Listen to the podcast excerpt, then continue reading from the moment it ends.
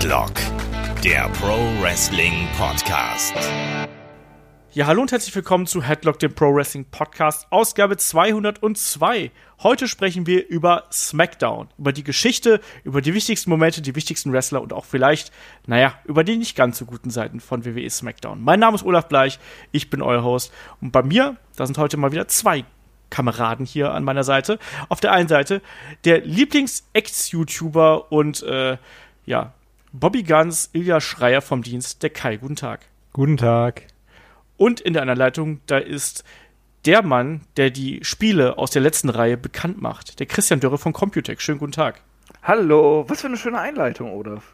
Habe ich jetzt nicht mit gerechnet. Ja, siehst du mal, so unauffällig bringe ich hier den Plug unter, weißt ja, du? Ja, ja. Neue Folge draußen auf pcgames.de und auf YouTube, PC Games Kanal. Unbedingt angucken.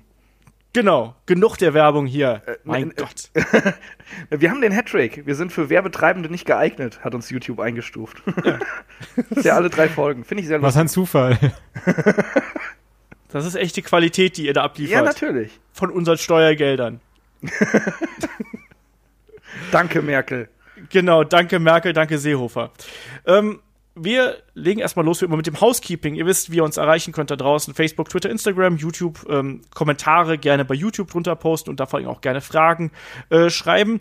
Äh, hier, dieser Podcast ist eigentlich auch so ein bisschen auf Anraten eins von euch äh, da auf uns zugekommen, weil der Spielverderber hatte geschrieben, wollt ihr nicht was zu SmackDown machen? Da habe ich mir gedacht, das ist eigentlich eine coole Idee, weil diese Woche war ja SmackDown 1000 und warum dann nicht auch mal über SmackDown selber sprechen? Wir haben schon mal so einen Raw-Recap gemacht, warum dann nicht auch mal hier die blaue Brand mit so einer kleinen Geschichtsstunde bedenken? Das fand ich gut, deswegen haben wir das Programm umgestellt und das passt ja dann auch ganz gut. Ähm, ansonsten, ihr wisst, wenn ihr uns unterstützen möchtet, ähm, gibt es Patreon und Steady auch da.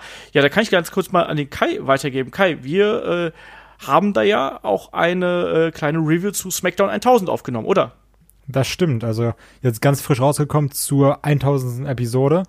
Also wenn ihr wissen wollt, wie wir das fanden, was da so alles passiert ist, auf jeden Fall gerne bei Patreon und oder Steady vorbeischauen. Genau das. Ja, ansonsten äh, oh, wenn es eklig, ey, ihr beendet schon einander die Sätze. Einfach geile Typen. Oh, oh, oh. Ihr seid so oft zusammen, Freunde. Ja, das war jetzt auch innerhalb von einer Woche dreimal. Also von daher dann reicht das langsam. ähm, ansonsten, äh, was, was gibt's noch zu sagen? Bewertet uns bei iTunes, bei Facebook und äh, folgt uns einfach und teilt die Sachen, die wir hier machen. Also das ist, glaube ich, das Wichtigste, was wir hier sagen können. Also wenn euch das hier gefällt, dann teilt gerne bei Facebook unsere Beiträge, bei Twitter und so weiter und so fort. Äh, sagt, äh, dass unser Podcast cool ist zu euren Freunden und äh, dann werden wir vielleicht noch ein bisschen mehr gehört, als das ohnehin schon passiert. Und damit ohne lange Umschweife würde ich mal sagen, lass uns mal ein bisschen über SmackDown plaudern. Ja, SmackDown zum ersten Mal auf Sendung gegangen am 29. Äh, April 1999 äh, auf UPN. Der Name SmackDown geht natürlich zurück auf die Catchphrases von The Rock, kennen wir alle, ne? Laser SmackDown und solche Geschichten. Äh, damals sah aber SmackDown natürlich noch komplett anders aus als äh, das heute so der Fall ist. Ne? Ähm, könnt ihr euch da noch dran erinnern? Wer will zuerst? Chris, weißt du noch, wie das Ding damals aussah? Boah, war das nicht diese. Ich weiß nicht, wie ich es beschreiben soll. Die, die, diese Röhre? Äh, hat, hat, hat Rhino da nicht mal Chris Jericho durchgescored? genau. Das war nämlich der Punkt, wo sie dann ein neues Set bekommen haben, dann äh, ein Jahr oder zwei Jahre später. Ah, okay, okay. Ich erinnere mich halt äh, an nicht so viel aus der frühen Phase. Ich weiß nur, dass äh, dass der Nachbarsjunge und ich das immer ausgenutzt haben, wenn unsere Eltern mal nicht da waren. Dann, äh, keine Ahnung, habe ich bei dem gepennt oder so, und dann haben wir uns heimlich Smackdown angeguckt. Es, es war damals tatsächlich so, dass du, das waren so, so Ovale quasi, die so ja, äh, genau. den Entrance beschrieben haben und auch der, der Titan schon war damals auch quasi so ein, so ein Ei eigentlich, der äh, ja neben dem, neben dem Aufgang quasi gewesen ist ich kann mich da vor allem deswegen noch dran erinnern, das ist mir erst jetzt, jetzt wieder so bewusst geworden, als ich Bilder davon gesehen habe, weil in irgendeinem SmackDown vs. Raw Spiel gab es diesen Entrance auch. Und genau da, das gleiche wollte ich auch sagen. also weil ich das Ding, sorry, wenn ich jetzt reingrätsche, nur daher kenne. Also klar, man hat es dann später aus, aus äh, in Videos oder sowas gesehen, aber daher kann ich auch diese Stage, weil du die nämlich bei irgendeinem SmackDown vs. Raw oder sowas oder keine Ahnung, was davor war, irgendwie Just Bring It oder irgendwie wie das Ding da hieß oder Here Comes the Pain oder so. Auf jeden Fall war da irgendwo da die Stage dabei und genau daher kenne ich die nämlich auch. Ja. Also es gab ja die frühen Videospielableger, die hatten ja dann erstmal nur diese, also nur die Entrance-Videos quasi im Hintergrund und dann da, davor traten dann die Wrestler auf und dann gab es dann irgendwann, als dann die Stages da waren, gab es auch diese Geschichte mit dem, äh, mit dem runden Aufgang und solche Geschichten. Und danach, weil das. aber das Moment, auch, Moment, Moment. Bei, bei No Mercy müsste es aber auch schon das mit den Stages und so gegeben haben. Ich habe No Mercy nie so wirklich gespielt. Was? Ja, ich weiß. Was ist das, das für ein N64? Ja. Das habe ich sogar Ich hier hab- neben mir stehen. ich habe nie, ne, ich war nie ein Nintendo-Mensch, muss ich sagen, und deswegen habe ich das zwar irgendwie so immer so ein bisschen mitbekommen, aber äh, die sind tatsächlich an mir vorbeigegangen. Ich habe auch keinen Kumpel im Freundeskreis gehabt, der einen N64 gehabt hat, sondern die hatten alle Playstations. Das ist eine traurige Kindheit. Ja, ja, ja, obwohl bei dir trauriges Studium. Ja. wann, wann, wann, wann, wann, kam, wann kam No Mercy raus? No Mercy müsste 2000 gewesen sein. sein. Ja, 99 kam WrestleMania 2000, glaube ich. Oder kam das 2000 und No Mercy 2001? Ich weiß es nicht mehr. Kannst du ja dieses äh, WCW irgendwas Revenge oder so ein Kram? NWO Revenge, ja, das war auch geil.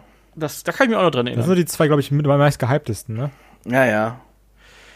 So, kleiner Ausritt in die Videospielhistorie. Ich muss, da, muss dazu aber sagen, dass wir damals, damals habe ich nur für PlayStation-Magazine gearbeitet und nicht, da gab es kein Nintendo-Magazin, bei dem wir gearbeitet haben. Ich habe nur PlayStation und PC damals gespielt. Machst du nix. Ähm, auf jeden Fall, wie Chris gerade gesagt hat, dann gab es ja dann wirklich diesen, diese Geschichte mit dem, mit dem Gore von Rhino gegen Chris Jericho und dann, äh, ja, war dieser erste Aufgang äh, hinüber. Das war, das war 2001, glaube ich, wenn ich mich jetzt nicht komplett täusche, wo das Ding dann kaputt gegangen ist und danach gab es die Faust. Also die, die, ich glaube, die verbinden auch alle noch ganz, ganz stark mit SmackDown, oder? Kai, kennst du die Faust? Ja klar, die Faust kennt jeder.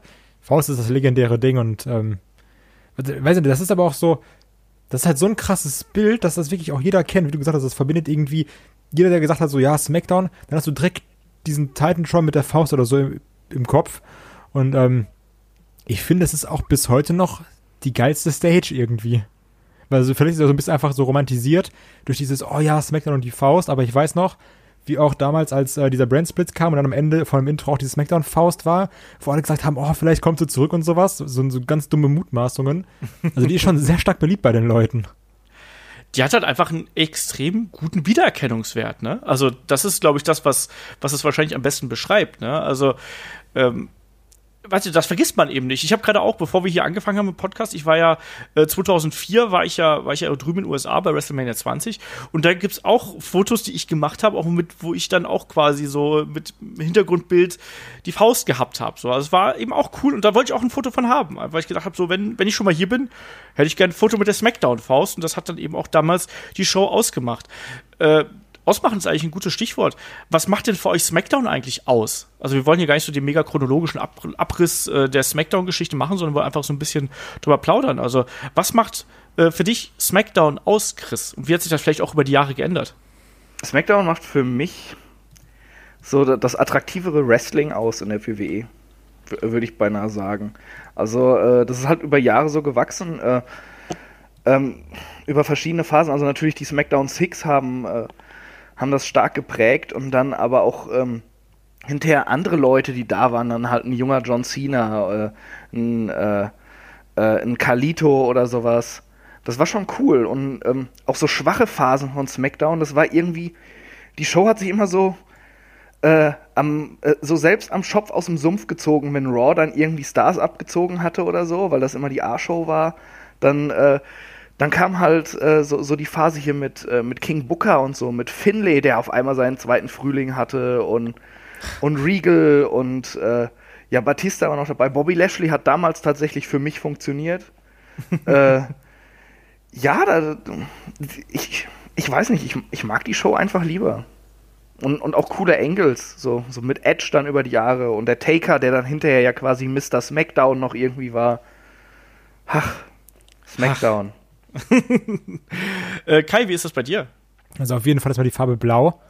So, weil ich finde, das ist so ein, das ist wirklich diese Trennung zwischen Raw Rot, SmackDown Blau und ja, gerade so diese Namen, die Chris genannt hat, fand ich auch sehr stark. weil Du hattest irgendwie diese Zeit, da hattest du viel mit äh, Edge und Taker, du hattest ja auch wirklich große Fäden zwischen den beiden. Dann auch ein John Cena oder ein bisschen früher ein äh, Eddie Guerrero, Chris, äh, Chris Benoit, dann später auch ein Rey Mysterio oder ein Randy Orton. Also irgendwie die gemachten Stars, sag ich mal, die waren dann schon ähm, bei Raw, außer jetzt vielleicht der Undertaker. Und so alle, wo du gedacht hast, mal gucken, so die beweisen sich jetzt und sind jetzt zu großen Stars bei SmackDown herangewachsen. Und dadurch hast du wirklich auch so ein paar gewisse Leute, die du so stark mit SmackDown irgendwie verbindest. Und ganz stark bei mir, ähm, was mich auch letztens wieder verwirrt hat, als wir Match of the Week geguckt haben, für mich gehört der World Heavyweight Title zu SmackDown. Ja, Es gab ja irgendwann mal eine Zeit, da war nämlich der WWE Championship bei SmackDown und der andere bei Raw. Und das hat mich immer verwirrt, auch so in den Spielen. Ich war so, hä, das passt doch gar nicht, wieso das denn? Also für mich ist wieder dieser, dieser ganz normal goldene Gürtel, den verbinde ich so stark mit Smack, SmackDown wie wenig anderes. Chris, bei dir genauso. ja, auf jeden grad so Fall. Der. World Heavyweight Title gehört zu SmackDown. WWE Championship, äh, Championship zu Raw, dann können sie dieses hässliche rote Kackding mit bescheuertem Namen dann auch ablösen, was sowieso keinen Wert hat. Der Universal, ja, der ist, was ich, ich weiß gar nicht, ob der gar keinen Wert hat, aber ich glaube, der ist ja auch so ein bisschen verflucht, ne? Einfach so. Oh, ohne Witz, da, da hast du halt so richtig dieses Meeting vor Augen, wie sie dann einen zweiten Titel da kreieren müssen. Hm, äh, what's bigger than the world? The universe? Oh, und dann klatschen alle. Also, es ist, es ist, So, Frauen Boah. weinen, kriegen ihre Kinder, benennen die nach dem Universe. furchtbar. Ja, ich Das verstehe auch Ding auch nicht, warum man aussieht, nicht ey. das Ding zurückgebracht hat, also einfach den World Heavyweight. Weil das ist ja ein Ding mit Historie, also nicht so ein Ja, eben. rotes Etwas, Kackding. Scheiß Raw, Mann.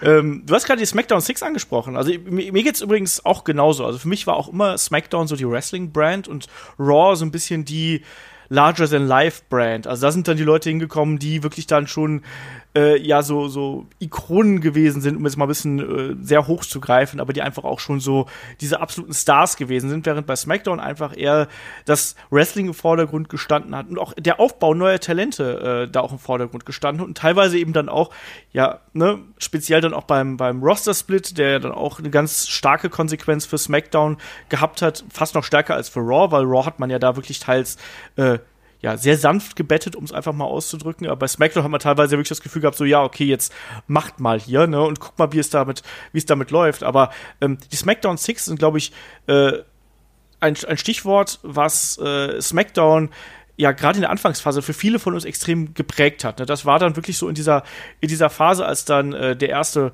Brandsplit aufgekommen ist, äh, 2002, also gefolgt an den äh, an den äh, Monday Night War, als der quasi zu Ende war, wo man nicht mehr genau wusste, wo man, wohin jetzt mit dem ganzen Talent.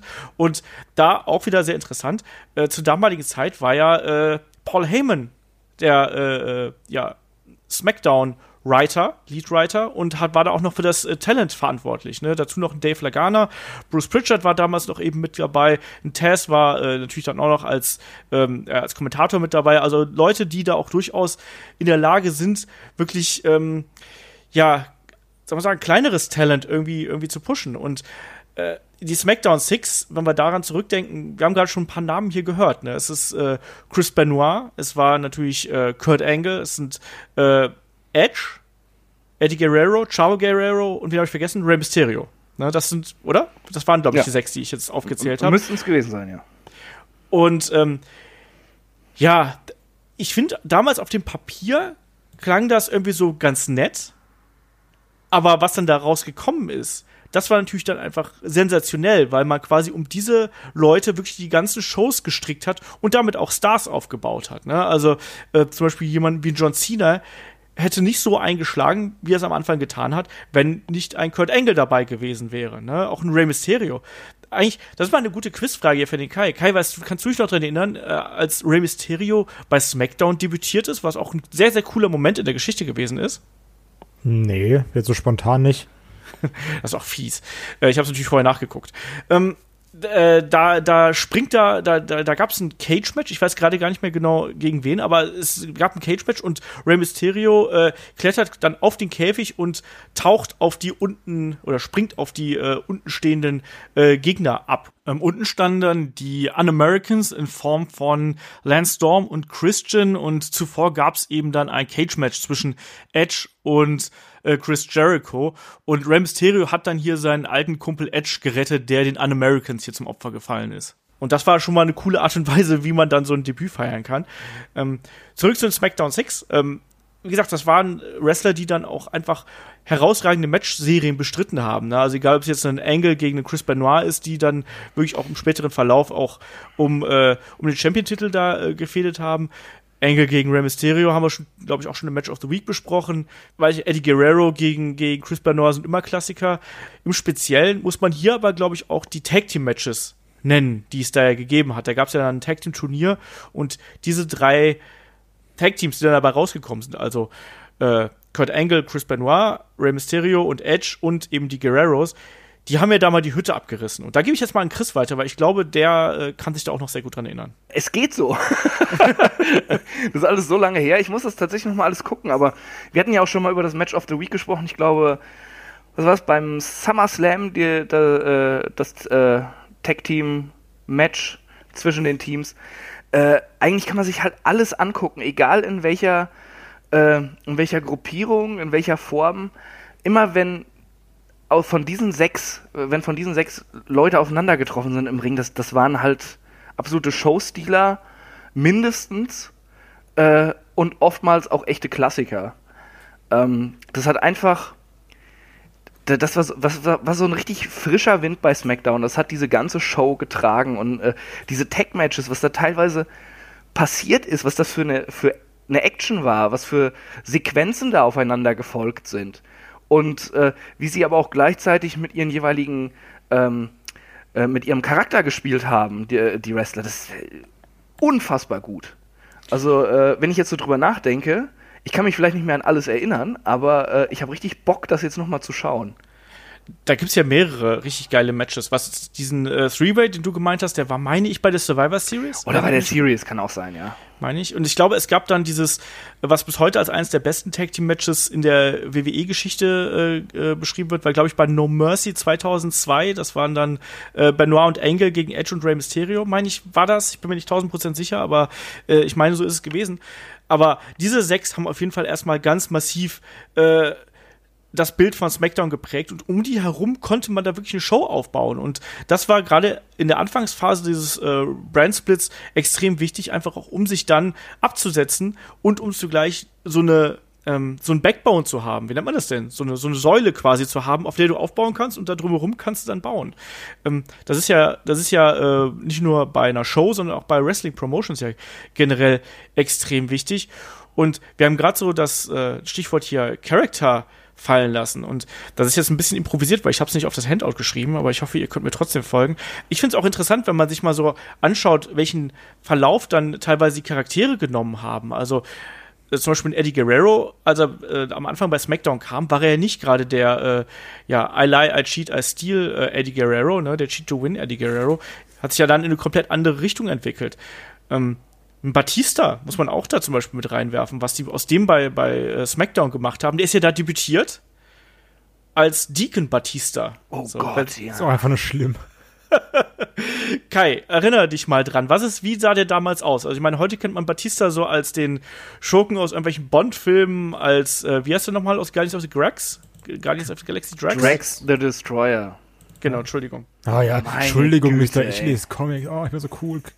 Tu ich doch gar nicht. Ja, ich meine Chris. Keiner als. So. Alter. Also, der heißt Drax the Destroyer. Ja, ist auch so. also auf jeden und, Fall. Er, und er hat nicht in irgendwelchen Bond-Filmen mitgespielt, sondern nur in einem. Und der war scheiße. Fand ich auch. Also, obwohl, obwohl Batista und hier Christoph Walz dabei war, trotzdem nicht so gut. Ja. Egal. Die ja. kennen Batista. ähm, ich fand, er sah mal ein bisschen so aus wie dieser böse Bösewicht aus Ich einfach unverbesserlich. Ähm, wenn ihr den vor Augen habt, aber vielleicht auch nicht, weil ihr einfach zu alt seid.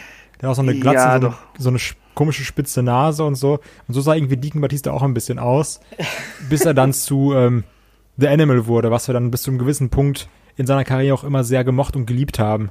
Und auch gerade die, also ich weiß auch noch, so ein Batista hat auch, glaube ich, sehr viel für so den, oder so in meinem Kopf zumindest für diesen Smackdown-Hype getan, gerade so unter den Freunden oder sowas. Weil damals, auch so am Schulhof, es kannte wirklich, jeder kannte den Namen Batista Bomb. Und ähm, sogar hier diese, also es war auch sogar so, dass Raw war schwerer zu gucken, weil das lief irgendwie auf Tele 5 dann teilweise, zu der Zeit, wo ich es geguckt habe, wann war das irgendwie 2-4, sagen wir mal so Start 2-4 irgendwie um den Dreh. Ist Raw da mich nicht drauf fest. Gelaufen? Und ähm, Raw lief irgendwann mal auf Tele 5, aber um 2 Uhr nachts. Und SmackDown lief ja meines Wissens nach eigentlich immer entweder freitags oder samstags irgendwie auf DSF oder Sport 1, wie der Kram hieß. Und schon allein dadurch konnte man das besser gucken. Und deswegen hatte ich auch immer so eher diesen Bezug zu SmackDown und auch gerade so Batista oder sowas, ähm, oder auch dieses Batista Ram Stereotech Team, das hat mich halt unfassbar abgeholt damals. So, ich, ich fand, das waren so die, die coolsten schlechthin. Und deswegen ähm, mochte ich Batista auch immer und dieses Comeback, was es jetzt vor ein paar Jahren gab, hat das Ganze so ein bisschen äh, verwässert, sage ich jetzt mal. Ja, also Batista ist, das war so 2-7, 2-8 rum, oder? Dieses äh, äh, äh, Rey Mysterio Batista Tag Team, oder? 2-8? Ja, irgendwie so. Das war, das war auch mit dieser MM-Feder oder so ein Nee, Kram. Das, das, war, das war schon früher, das Tag-Team. Ja, das war doch nach Eddie Guerreros Tod. Ja, und Eddies war ja 2,6, also muss es ja irgendwie 2,7 gewesen sein. Ja. War das echt erst so spät?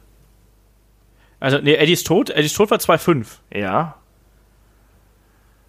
Ja, irgendwie so um den Dreh. Ich weiß es auch nicht mehr ganz genau. Ich meine, es müsste so 2-7 gewesen sein, aber ist auch nicht, jetzt nicht so äh, gravierend. Auf jeden Fall, äh, Batista natürlich auch eine der absolut tragenden Säulen damals bei, bei SmackDown. Wie Kai schon gesagt hat, natürlich auch ein extrem hoher Wiedererkennungswert. Ne? Und ist auch einer von den Leuten, die dann auch wirklich äh, SmackDown getragen haben. Und da werden wir gleich auch nochmal drüber sprechen. Wir kommen gleich nochmal zu den unserer Meinung nach wichtigsten äh, äh, Wrestler hier bei, bei SmackDown. Aber da haben ja, wie gesagt, auch äh, viele einfach den Durchbruch geschafft. Ein John Cena ist dazu nennen. Wir haben auch einen Rey, Mys- äh, Mysterio gerade klar schon genannt. Ähm, einen äh, Batista, einen Randy Orton. Also viele haben da ja wirklich auch, ihre, ihre Rolle gefunden, die sie dann da einnehmen sollten. Mr. Kennedy. Mr. Kennedy, Den hatte der, ich der auch, hätte, auch extrem mit SmackDown verbunden damals. Ja, der und auch MVP.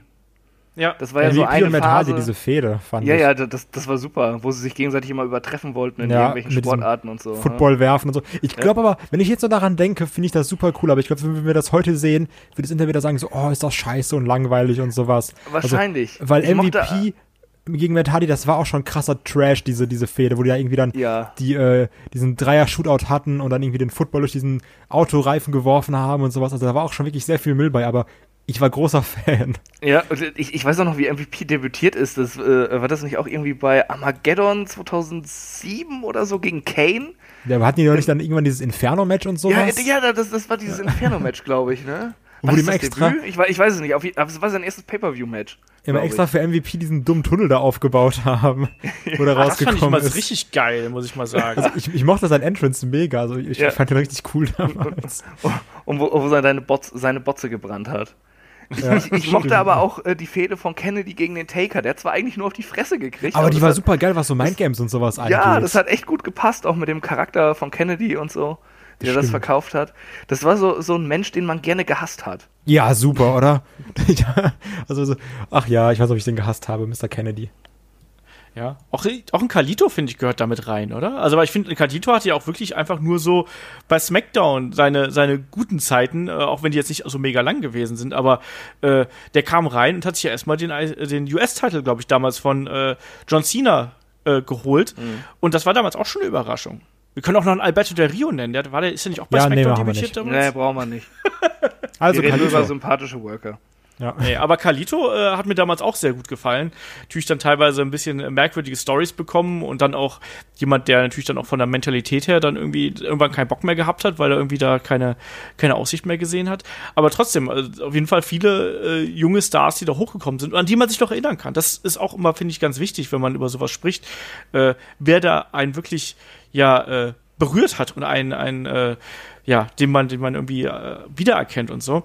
Und wir haben gerade auch schon drüber gesprochen, der Brand-Split äh, war ja damals auch äh, extrem wichtig für, äh, für SmackDown, weil es gab ja auch mal Zeiten, wo dann der Brand-Split nicht da gewesen ist und dann hatte man ja einfach nur das Gefühl, ja, okay, jetzt ist SmackDown eben die B-Show und wir sehen eigentlich immer nur das, was bei Raw passiert ist in Trailern und dann noch mal Rematches oder irgendwelche Tag-Team-Matches äh, bei äh, bei SmackDown dann. Also, Kai, ich glaube, du warst auch jemand, der sich da immer sehr drüber geärgert hat, oder? Also, inwiefern hat denn äh, die Brand Extension, äh, egal ob jetzt 2002 oder dann eben später, äh, SmackDown geholfen, immer wieder eine eigene Identität zu finden? Ich fand aber generell großteils, das war häufig so aus so einer Not heraus geboren.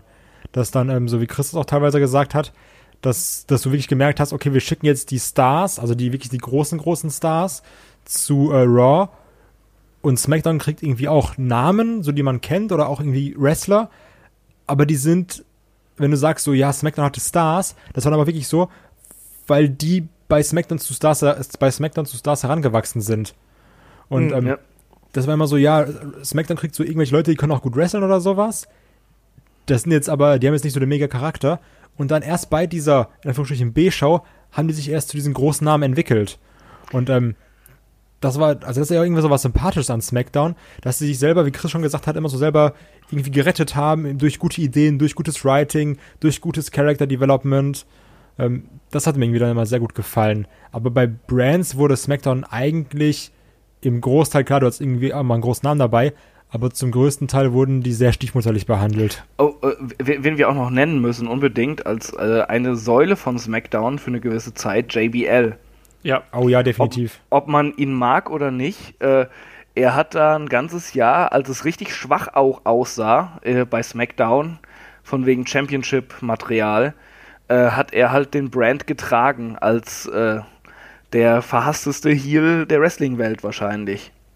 Ähm, und äh, da war, das waren nicht alles Sa äh, Sahnestücke vom Wrestling her, aber da waren auch schon ein paar wirklich äh, heftige Schlachten bei, die er sich da geliefert hat und erinnerungswürdige Matches und Momente. Äh, auf jeden Fall auch ein, ein großer Teil von SmackDown gewesen, der Mann. Ja, sehe ich auf jeden Fall ganz genauso. Also ich mochte, also ich war jetzt nie ein großer JBL-Fan, aber so in der Retrospektive muss man das ganz klar sagen. Auch gerade die Matches natürlich gegen Eddie Guerrero sind da, glaube ich, auch einfach zu nennen, äh, die auch extrem hart geführt gewesen sind und wo es auch extrem viel Blut gegeben hat damals. Ähm, aber wie du schon gesagt hast, es gab natürlich dann auch viel, ja, Blödsinn dazwischen. Es war das nicht auch diese, diese, allein diese Fehde mit The Big Show damals, das war doch auch so, so ganz schlimmer Kram. Es gab doch auch diesen komischen Barbed Wire Cage Match zwischen den beiden und so ein Blödsinn. War das auch mit JBL und dem Tranquilizer Dart, wo sie. Das war Kurt äh, Angle und Big Show. Ah, das war Kurt Angle Das und Big Kurt Show. Ich dachte, Angle, das, ja. Ich dachte, es wäre äh, JBL und Big Show gewesen. Dann nehme ich das zurück.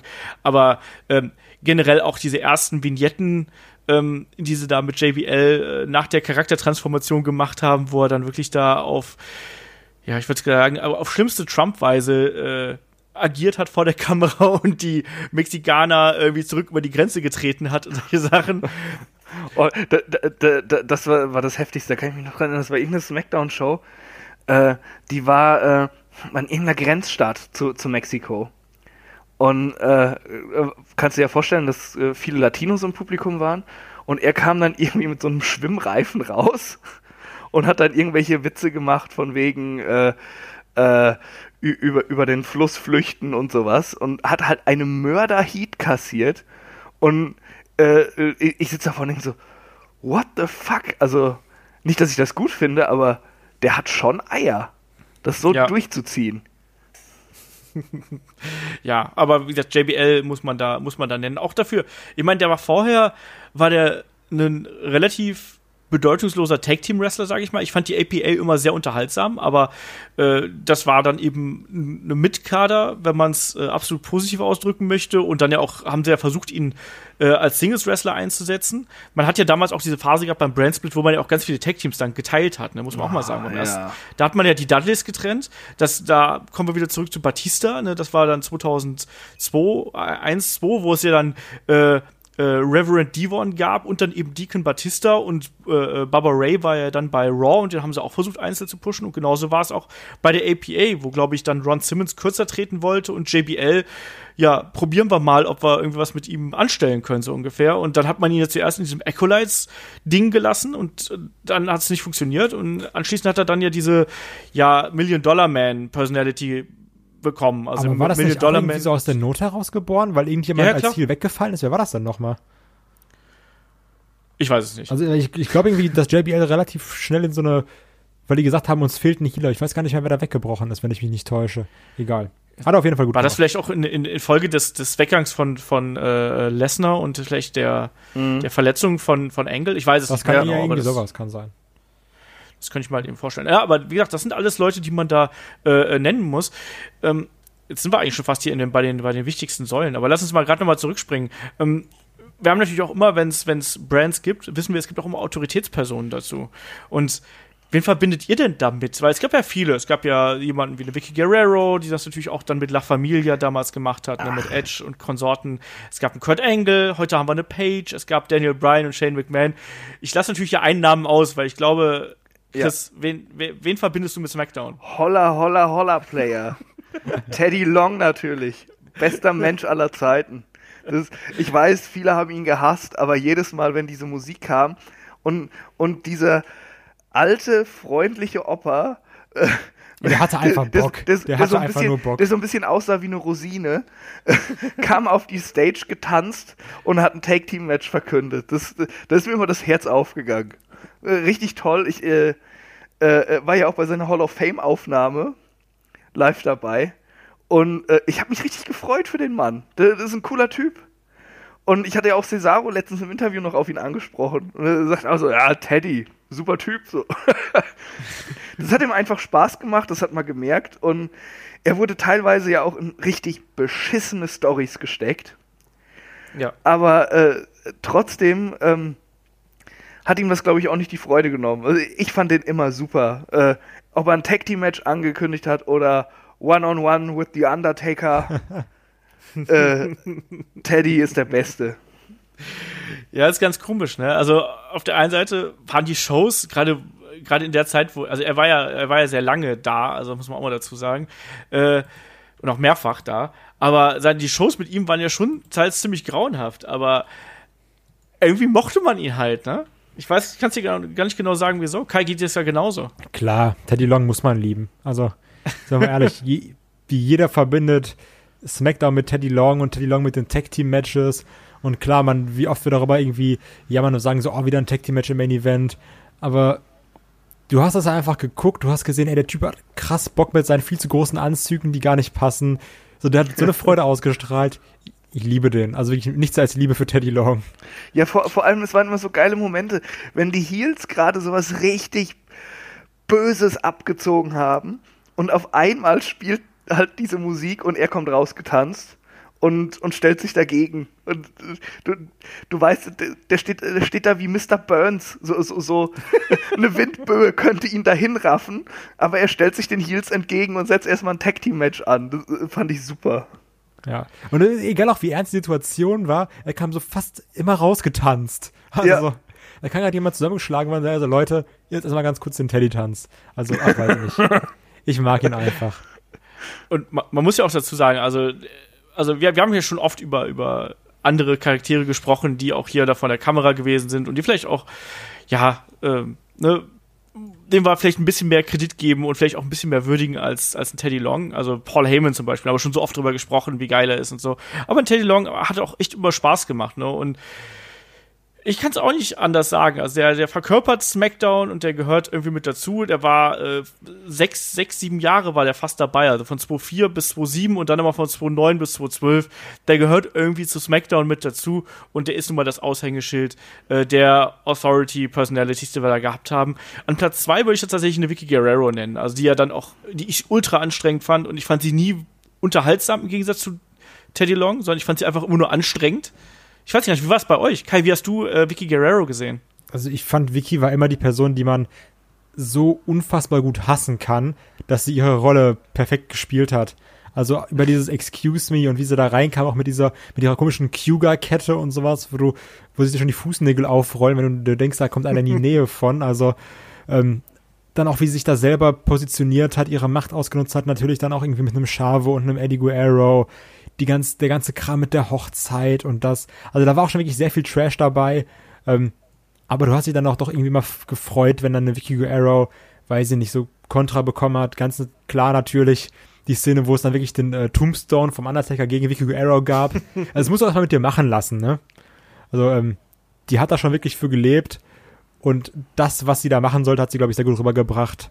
Aber ich habe sie auch immer gehasst. Was ja eigentlich für sie spricht. Ja, Chris, wie war es bei dir? Ja, eigentlich genau wie bei Kai.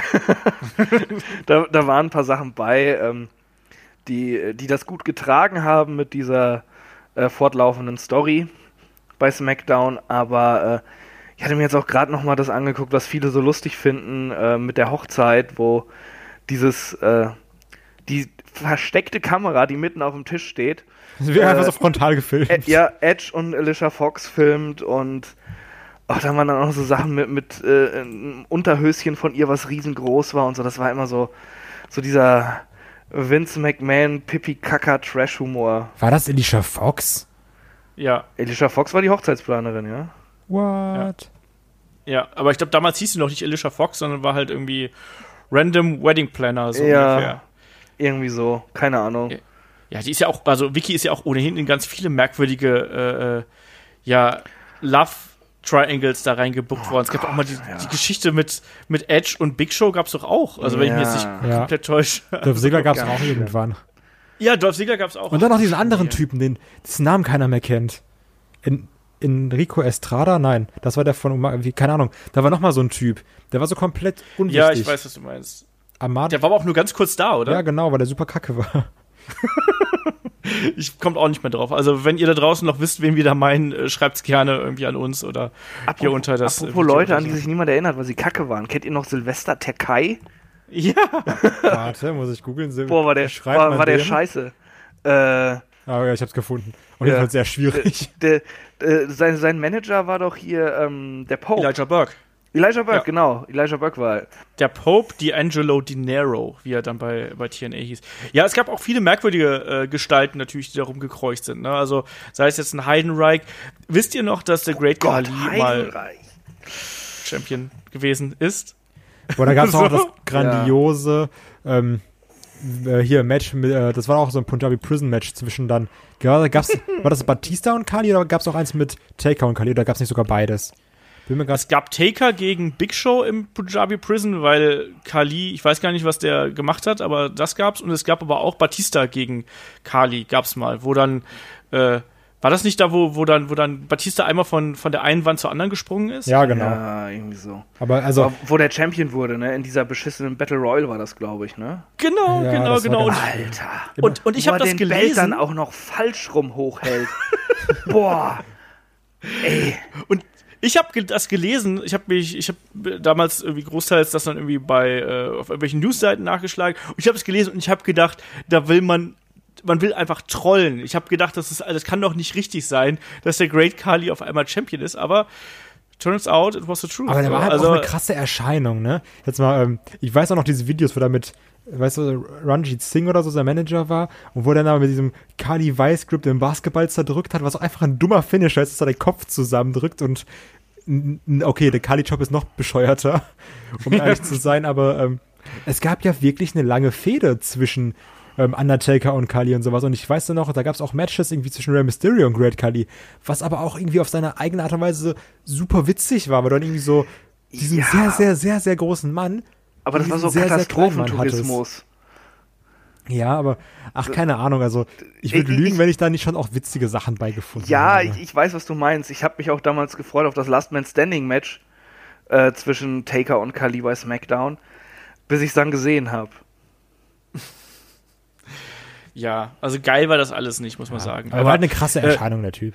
Das, das ist richtig, ja. Und äh, ich, ich er war, glaube ich, auch einer der ersten, der den Undertaker wirklich ganz, ganz klar besiegt hat. Ich meine, der Ja. hat auch einmal mit dem, mit dem Job irgendwie ihn auch einmal dann wirklich ganz klar gepinnt, quasi. Äh, wenn wir gerade schon hier bei den schlimmen Sachen sind, lass uns mal noch über ein paar andere schlimme Sachen sprechen. Ähm, ja, ich meine nur, es ist doch so. Äh, ich habe gerade schon angesprochen, es gab dieses komische Segment mit Kurt Angle und Big Show und der Tranquilizer Dart, den es da gegeben hat. Ähm, was ich jetzt erst in der Recherche mich wieder dran erinnert habe, wisst ihr noch, als Brock Lesnar Zack Gowen im Rollstuhl die Treppe runtergeworfen hat? Ich weiß nicht mehr, welcher Zack Gowan ist. Der mit dem einen Bein. Nee. Stille. Nee, Ähm, äh, we- weiß ich auch nicht mehr. Okay, Ich kann mich auch also kaum das, noch an Zack Gown erinnern, muss ich sagen. Das, äh, ja, muss man auch nicht mehr so unbedingt. Aber da, das waren schon schlimme Ist das Sachen. ein Wrestler? Äh, ja, klar. Hat er, hat er bei TNA gewrestelt? Später? Ja, auch mal. Mal, ja. Aber nur so Gastauftritte. Ah, okay. Nee, aber kenne ich nicht. Kai, was, was fällt dir denn dann noch an schlimmen Momenten ein?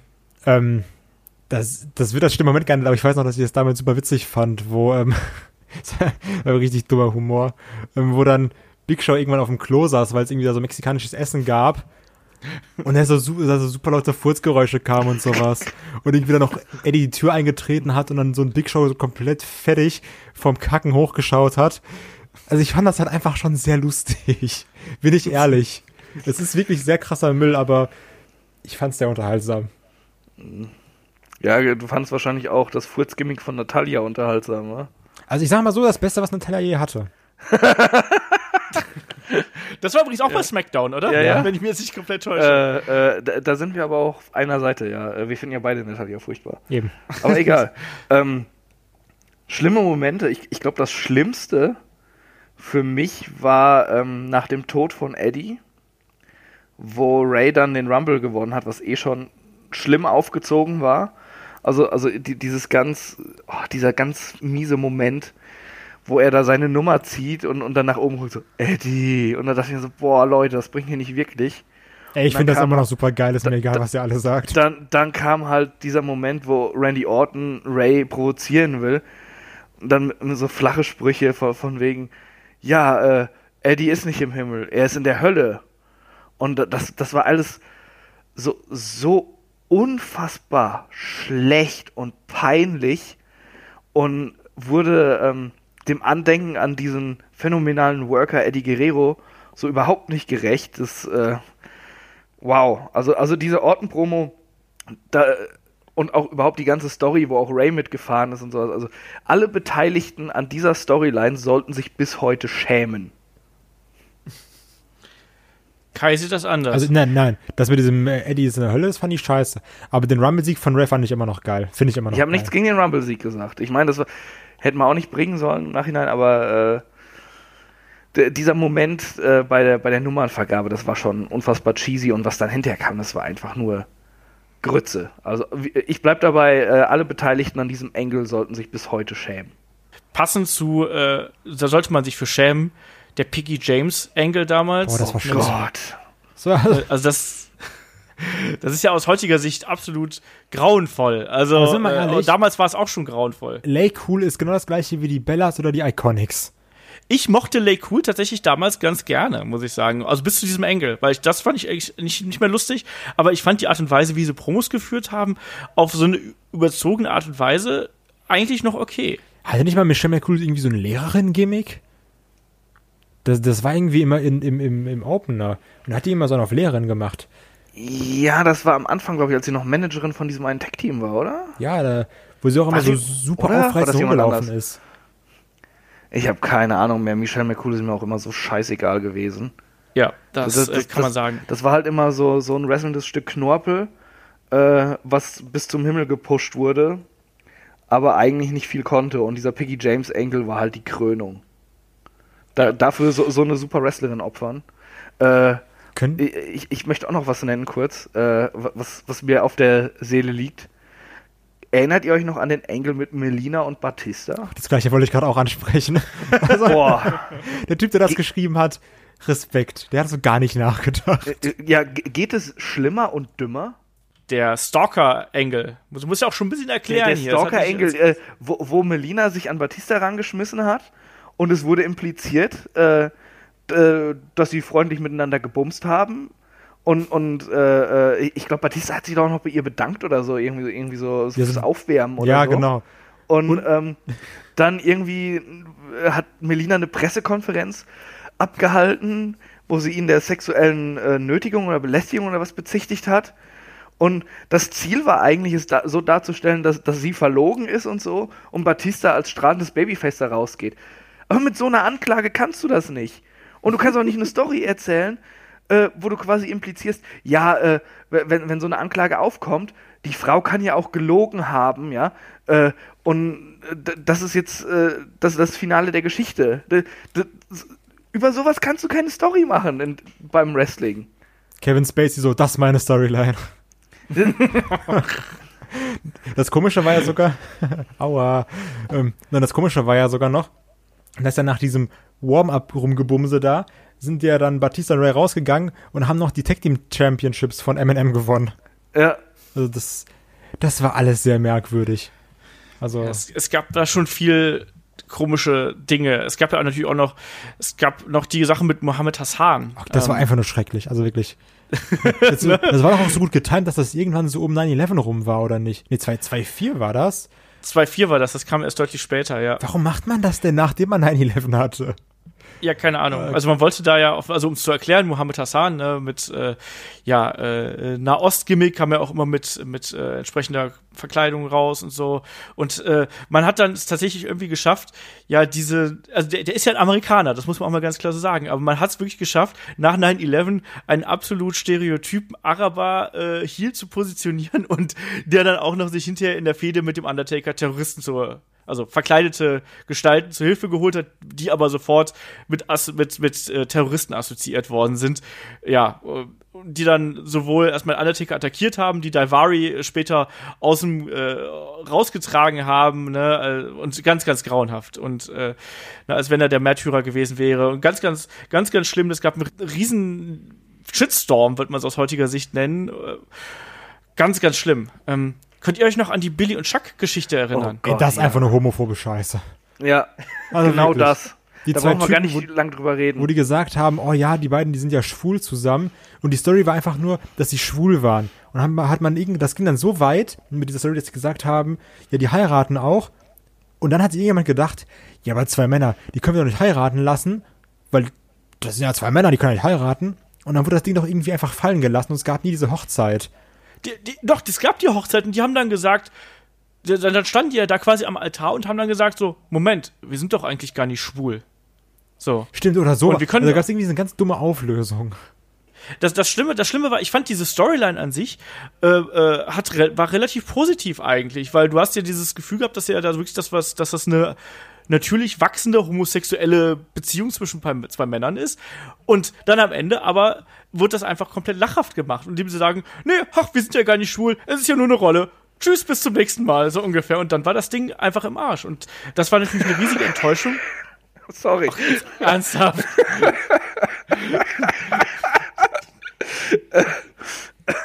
da war die, diese ganze Geschichte natürlich kaputt und dieser Engel davor hat dann überhaupt gar keinen Sinn mehr ergeben. Ne? Und man hat einfach nicht den Mut gemacht, dann da den gesamten Weg zu gehen. So. Chris, ernsthaft. Sorry. Ich kann nichts dafür, das passt in dem Kontext, aber doch auch gut. Ach Mann. Nee, aber, aber, aber furch- furchtbar, die Auflösung. Vor allem, äh, WWE hat es auch noch voll genutzt, dass sie durch etliche ähm, Schwulen- und Lesbenverbände Aufmerksamkeit generiert haben. Ja, Und äh, haben die dann ja auch total verprellt damit quasi. ja. Da, genau da, das. da, da kann ich mich auch noch dran erinnern, dass da sehr viele Menschen auch sehr erbost waren dann, auch zu Recht. ja. Haben wir noch eine schlechte Geschichte, eine kurze? Wer will? Ja, ich, ich will. Ähm, eine schlechte Geschichte, die ich aber eigentlich super witzig finde.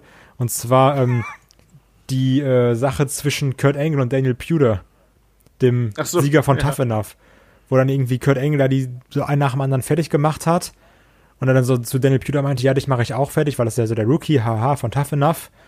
Problem war eben nur, dass Daniel Puder das Ganze als trainierter MMA-Kämpfer ein bisschen zu ernst genommen hat und gesagt hat, ja, wie, der macht mich an. Dann hat er den auch irgendwie in so ein Armbein, so ein Kimura-Lock genommen und hätte ihm auch mal eben den Arm brechen können. Und dann gab es ja vom Ref so ein Fast Count, so ein 1, 2, 3, um dann die Situation zu lösen und damit Kurt Angle natürlich nicht schlecht dasteht gegen diesen nichtssagenden Rookie. Ähm, da gab es aber auch dann irgendwie schon so ziemlich Stress. Ich weiß auch noch, dass ein Kurt da irgendwie super sauer war und alles. Und ähm, Daniel Puder hat dann ja auch nie wirklich weit gebracht in der WWE.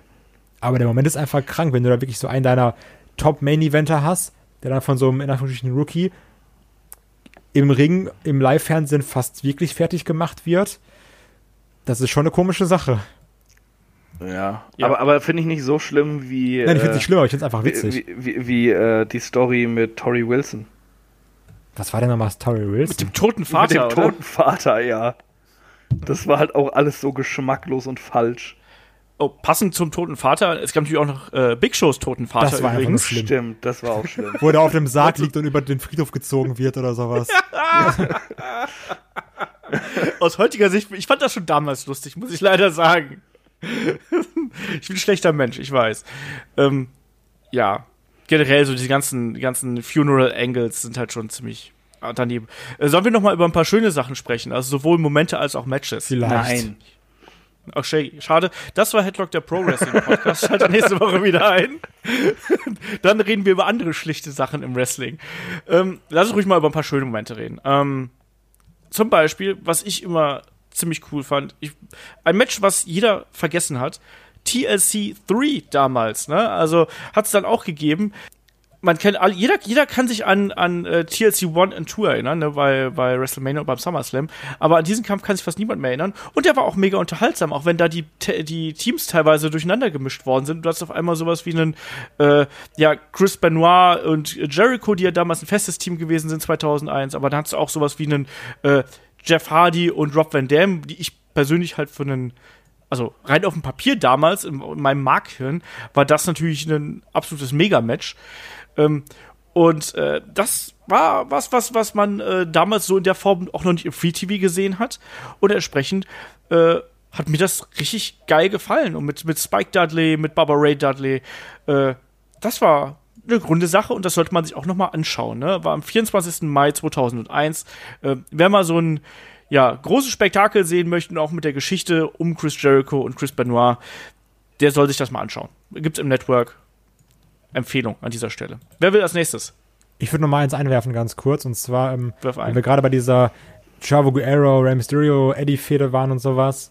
Ähm, ich weiß gar nicht, ob, ob die irgendwie bei euch beliebt ist oder sowas, aber es gab dann irgendwann noch mal diese Fehde zwischen Chavo Guerrero und Rey Mysterio, weil irgendwie, keine Ahnung, einer war neidisch auf den anderen, weil Eddie den mehr mochte. Ich weiß nicht mehr genau, worum es ging. Aber da haben wir ja bei SmackDown ein äh, I Quit Match bekommen zwischen Chavo und Eddie ach, und, und Ray. Und ich weiß noch, dass ich das damals gesehen habe und ich fand, das war super hart geführt. Irgendwie, weil ich irgendwie auch großer Fan von diesen I-Quit-Matches bin.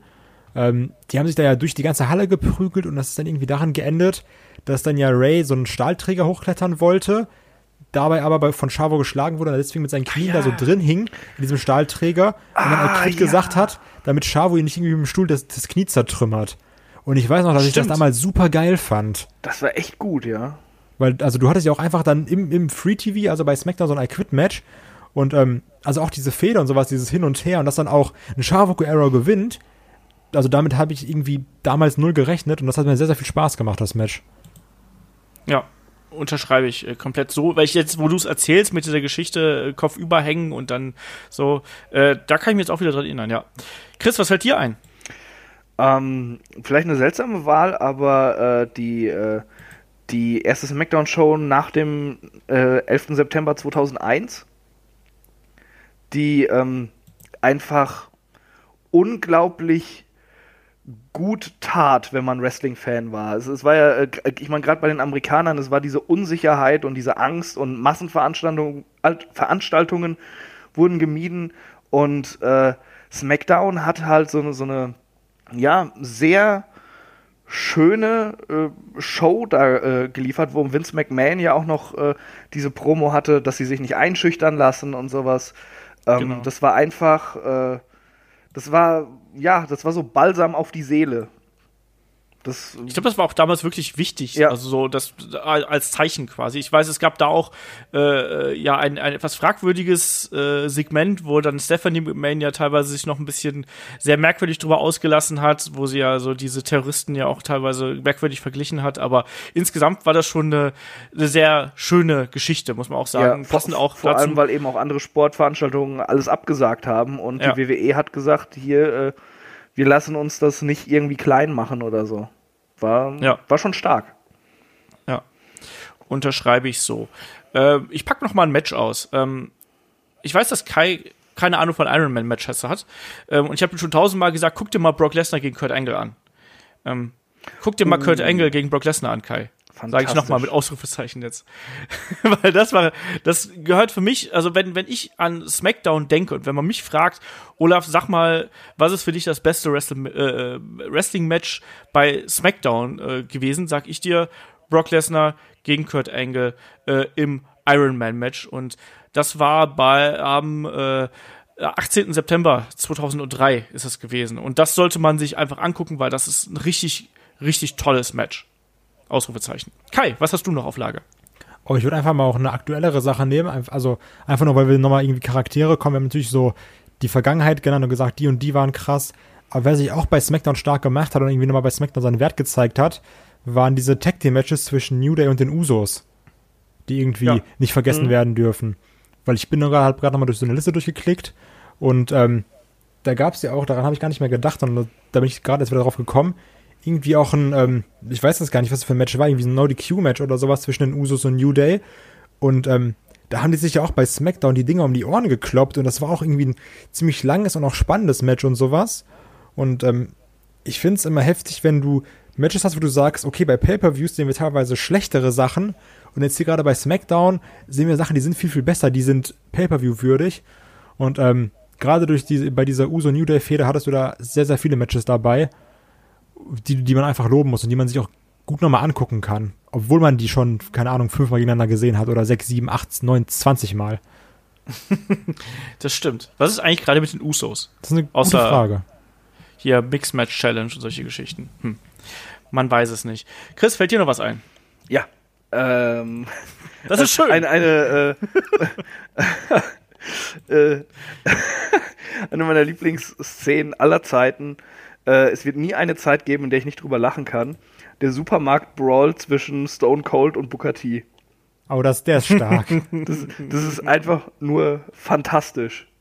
Das ist, ah, das, äh, wo Austin dann hinterher die Pizza hat und anfängt zu singen. Äh, da breche ich jedes Mal zusammen. Ich find's, äh, ich liebe es allein, wenn, wenn, wenn er dann auch äh, Booker dann über das, äh, über das Band quasi zieht ja, und und wie, so. wie er runterfällt dann, ne? In diese Position.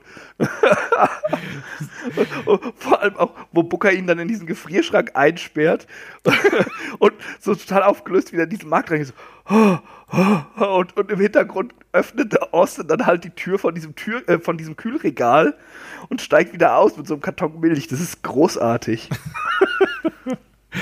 Ja, auch nochmal was fürs Herz. Natürlich, äh, Eddie Guerrero feiert seinen äh, Championship-Gewinn gegen Brock Lesnar, also damals bei äh, No Way Out Undisputed Champion geworden ist. Ähm, ja, Eddie Guerrero gehört, glaube ich, auch einfach zu SmackDown. Und äh, ich glaube, dieser Moment war da auch, äh, ist da auch wirklich absolut prägend. Und wer da noch mal ein bisschen Eddie Guerrero Gänsehaut haben möchte, der sollte da auch noch mal einschalten. Und da gab es natürlich auch noch ein paar Sachen mehr. Also mir fällt dann noch die Zerstörung des DX Express durch Stone Cold Steve Austin ein. Ich mochte damals die äh, Vignetten mit Miss und Maurice gegen äh, John Cena und äh, Nikki Bella. Ähm, der Sieg von AJ Styles gegen Jinder Mahal im letzten Jahr. Und natürlich, mein Gott, wer wird ihn vergessen? Mr. America, ne, muss ja auch rein. Kann mich wundert die ganze Zeit, dass du nicht sofort hier CM Punk und Das Jeff Hardy ich mir jetzt aufheben für jetzt als, als letzten, den ich nennen so. wollte. ähm, ja, natürlich. Ja, komm, dann hau rein. das wunderbare Steel Cage Match von, ich glaube, August 2009 war es. Ähm, generell, ich bin ja großer Fan der Fehde von den beiden, weil du auch so eine verbissene Ernsthaftigkeit merkst, wo wirklich zwei irgendwie Lebensstile, die verschiedener nicht sein könnten, aufeinander prallen. Und ähm, was dann natürlich, also ich bin auch großer Fan von diesem Night of Champions Match von den beiden, wo dann Jeff Hardy den Titel gewinnt, nachdem CM Punk weglaufen will. Und äh, dann gibt's ja dieses, dieses eine letzte große Match, wo dann wirklich Titel gegen Karriere ist, weil Jeff Hardy noch eine Chance bekommen möchte. Ich meine, klar, jetzt weiß man, was dahinter gesteckt hat mit den ganzen Drogen und sowas, aber das war ja trotzdem einfach ein episches Ding. Du hast dann bei SmackDown dieses Karriere gegen Titel-Match und ähm, das dann auch ein Jeff Hardy verliert. Mal eben so bei SmackDown im Free TV und nicht irgendwie bei einem großer Verabschiedung mit Pay-Per-View oder sowas.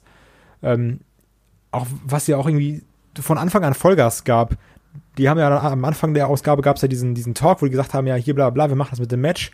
Und dann, ähm, beide waren ja auch noch irgendwie angeschlagen vom, ich weiß gar nicht, was das war, das SummerSlam-Match davor oder sowas, dieses TLC-Match, wenn ich mich nicht täusche. Ja. Und Jeff Hardy kommt dann rein, wird dann auch schon hinterrücks von CM Punk angegriffen. Und dann zeigt natürlich auch in, äh, in Jeff Hardy, wie kann es anders sein, noch die Swanton-Bomb vom Käfig. Und dann ganz am Ende diese letzte Aktion, wo es dann diesen Fingerstoß ins Auge von Jeff Hardy gab, der dann ganz theatralisch runterfällt. Und CM Punk äh, liegt dann da mit seinen sehr schmierigen, noch langen Haaren und seinen gelben Zähnen auf dem Boden und lacht einfach nur ganz böse. Ähm, das fand ich schon sehr extrem damals, als ich das irgendwie mitbekommen habe. Das, äh, das weiß ich noch wirklich, wie ich das auf, auf was ich, keine Ahnung, was das war, DSF oder Sport 1 geguckt habe. Also, das ist immer noch so eins meiner persönlichen Lieblingsmatches bei SmackDown. Ja.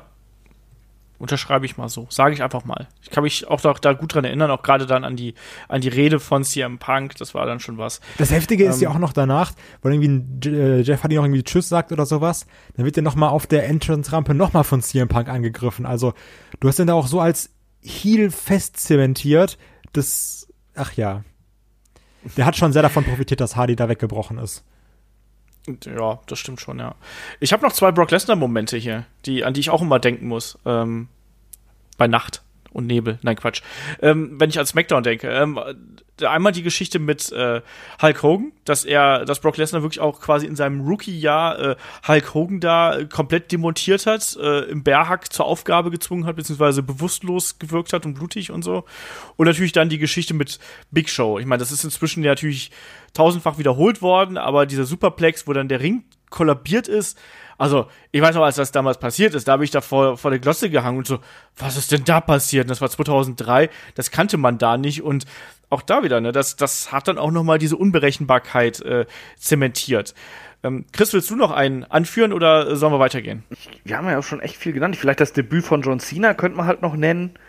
Äh, aber auch nur halt ja, im, im, Nachgang, weil es halt einer der größten Topstars aller Zeiten war. Das Debüt selbst fand ich jetzt nicht so geil wie viele andere.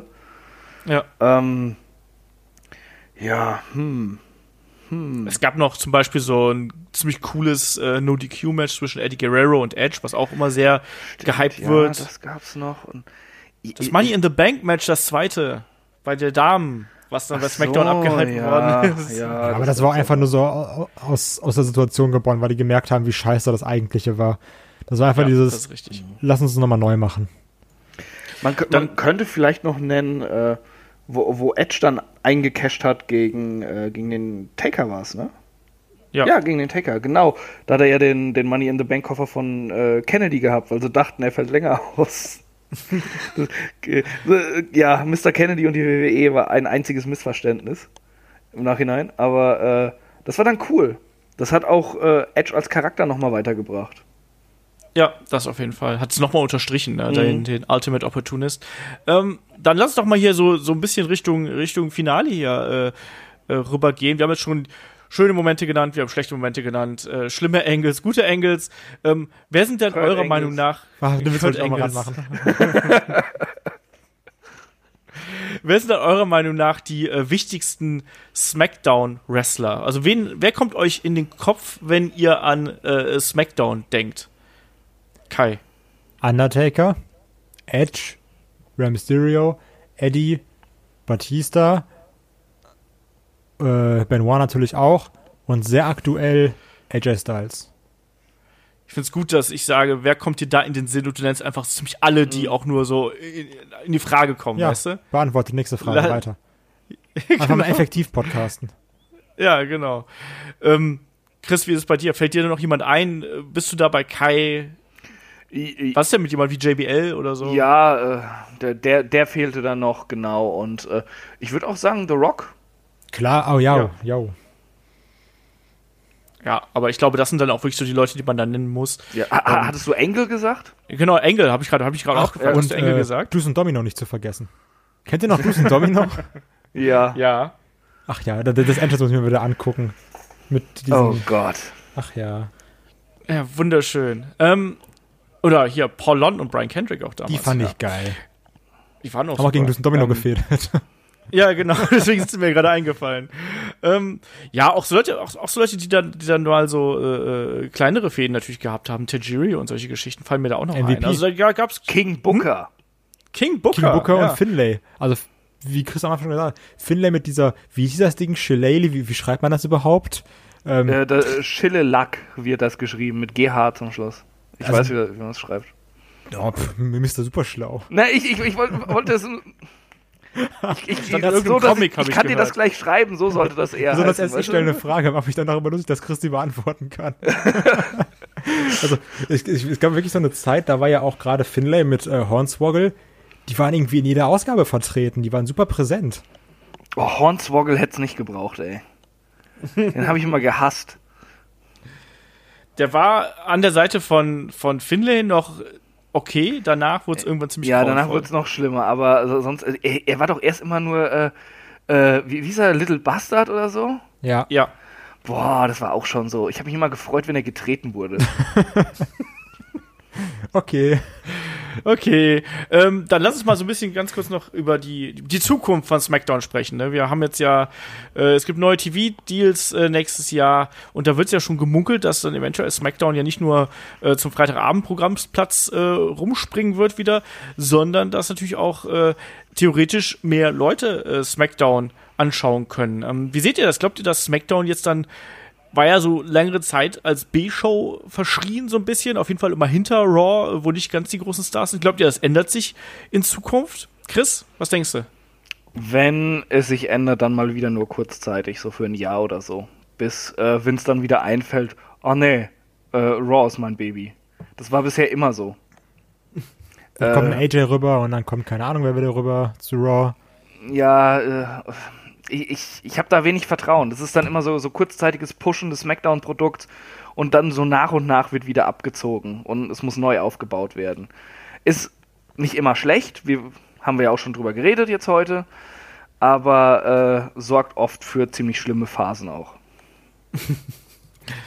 Ja, ich bin da wirklich gespannt drauf. Also, äh, man muss natürlich da sagen, äh, es macht natürlich dann irgendwie Sinn, die Show ein bisschen zu stärken.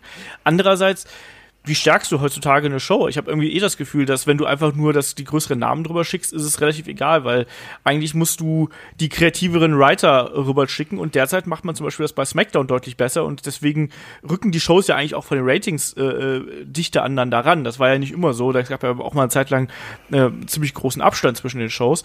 Entsprechend bin ich da einfach mal gespannt, wie nicht so sehr wie die Ratings verteilt werden, sondern auch einfach wie das ja Behind-the-Scenes-Talent verteilt wird. Das heißt, wer betreut dann SmackDown, läuft so weiter wie aktuell ähm, und und welche Figuren stehen dann da im Mittelpunkt? Ich glaube, dass WWE da einfach auch ein bisschen wirtschaftlich denken wird und sagen wird, ja gut, wenn wir da vielleicht die besseren Sponsoren an Land ziehen und vielleicht auch die besseren Zuschauerzahlen ziehen, dann setzen wir da vielleicht ein bisschen mehr auf SmackDown, aber jetzt nicht ganz so krass, wie das eben früher äh, in Richtung Raw gewesen ist. Kai, was denkst du? Also was ich mir auch frage, ist, ich weiß ja gar nicht, wie die Konkurrenz jetzt auf einem Freitag gegeben ist. Also weil du hast ja Ja. auch teilweise dann irgendwie, dass dann SmackDown oder Raw, also jetzt in dem Fall SmackDown zeitgleich laufen mit NBA oder NFL oder so ein Kram. Ich, also jetzt so ganz prinzipiell würde ich sagen, freitags ist ja eigentlich ein besserer Sendeplatz als dienstags. Aber ähm, das ist halt die Frage, gegen was du da dann antreten musst im TV, ne? Aber was ich Ja. mich frage, ist, ob das dann immer noch live bleibt oder nicht. Oder ob die dann wieder sagen, wir äh, pre-tapen das. Ich glaube, das wäre grauenvoll. Also grauenvoll im Sinne von, ich glaube, das funktioniert im heutigen äh, TV nicht mehr, dass du das, dass du das äh, nicht live schicken, äh, senden kannst. Das kann ich mir schlecht vorstellen, muss ich ganz ehrlich sagen. Ja, also ich hoffe auch nämlich, dass es live bleibt. Also, Ja. Das muss es auch, in meinen Augen, weil in Zeiten des Internets kannst du eigentlich nichts mehr pre-tapen. Nee. Dann, und dann hast du schon die ersten Leute dann, die dann das mitfilmen, quasi. so, das, willst du das machen? Das kann ich mir ganz, ganz schwer vorstellen. Aber ich bin gespannt. Auf jeden Fall glaube ich, dass wir sagen können, dass das SmackDown einfach, ja, über weite Strecken ein gutes Kontrastprogramm zu Raw gewesen ist über, über die äh, vielen Jahre. Wo wir natürlich Wo- auch aber auch Zeiten hatten, jetzt gerade so vor dem diesjährigen äh, Brand-Split, Absolut. wo ja. SmackDown auch gefühlt äh, war wie WWE Superstars oder wie Main Event oder wie dieser ganze Rotz heißt. Ähm, wo du denkst, du, du hast jetzt ja schon bei Raw aufgewärmte Matches, hattest du dann bei SmackDown nochmal die aufgewärmte Form der aufgewärmten Matches. Also das war auch ganz schlimm, wo SmackDown eigentlich gar keine eigenen Storylines hatte, sondern nur das gleiche von Raw nochmal wiederholt wurde mit ganz vielen Highlight-Videos. Ja, genau. Also, also das ist natürlich immer so unter der besten Voraussetzung. Ne? Also SmackDown ist natürlich nur dann eine Alternative zu Raw, wenn man das auch als Alternative von Raw haben möchte und nicht nur als Recap von Raw so äh, haben möchte. Das hast du gerade gesagt, das hatten wir eine Zeit lang und das war ganz grauenvoll. Ich weiß auch, dass ich damals komplett das Interesse verloren habe, äh, mir SmackDown überhaupt anzuschauen, weil man das Gefühl gehabt hat, ja, okay, ist, am Ende gibt's ein Tag Team Match und dazwischen sind jede Menge Trailer. Ja, das war halt eine heutzu- Hausshow, ne? Ja, eben, so ein bisschen. So Go-Home-Show am laufenden Band, so ein bisschen, zu, bisschen Zusammenfassung, ein bisschen noch darüber hinaus, aber es hat dann nie wirklich gereicht, um mich dann davon Fernseher zu locken. Heutzutage ist das anders. Ich finde, dass heute, heute ist es wieder so, dass, dass SmackDown die teils interessanteren Figuren anbietet und teils einfach auch teils das bessere Wrestling, nicht nur, aber dann aber eben auch die besseren Storylines, wie aktuell also muss ich nur aktuell die Damendivision bei äh, Raw und bei SmackDown anschauen, dann macht äh, SmackDown trotz Ronda, äh, trotz bei Raw, Ronda Rousey und Konsorten, macht SmackDown einfach natürlich mehr Spaß. So. Also äh, es geht darum, dass das einfach, es muss innerhalb von WWE einfach ein Konkurrenzprodukt geben quasi und das muss SmackDown sein und das muss irgendwie dann auch so funktionieren. Ähm, und das hat's ganz oft getan. Manchmal wurde es dann eben auch zerpflückt und ganz oft wurde dann eben auch das Beste draus gemacht. Und ich glaube, das äh, ist was, was SmackDown auch immer ausgezeichnet hat, dass sie einfach immer, ähm, dass man versucht hat, da wirklich auch im besten Falle ich versuche gerade so ein bisschen salomonisch rumzukurven, merkt ihr das? Ich versuche irgendwie so, eine, so einen guten Abschluss zu finden, aber es ist gar nicht so einfach, weil es natürlich immer wieder Ausnahmen gegeben hat. Ähm, aber trotzdem glaube ich, dass wir, dass wir im Großen und Ganzen, glaube ich, schon mit dem zufrieden sein können, was SmackDown über die letzten Jahre immer abgeliefert hat. Und äh, einfach weil das was Frisches, was anderes gewesen ist als bei Raw. So. Und vor allem, weil es auch echt immer viele coole Momente gegeben hat, das muss man auch mal sagen. So, wir haben noch ein paar Fragen äh, äh, im Köcher. Fragen, wisst ihr, schickt ihr an fragen.headlock.de. Äh, Twitter, YouTube, direkt unter das Video. Instagram auch gerne schreiben, äh, irgendwie unter unsere Beiträge und unsere Fotos.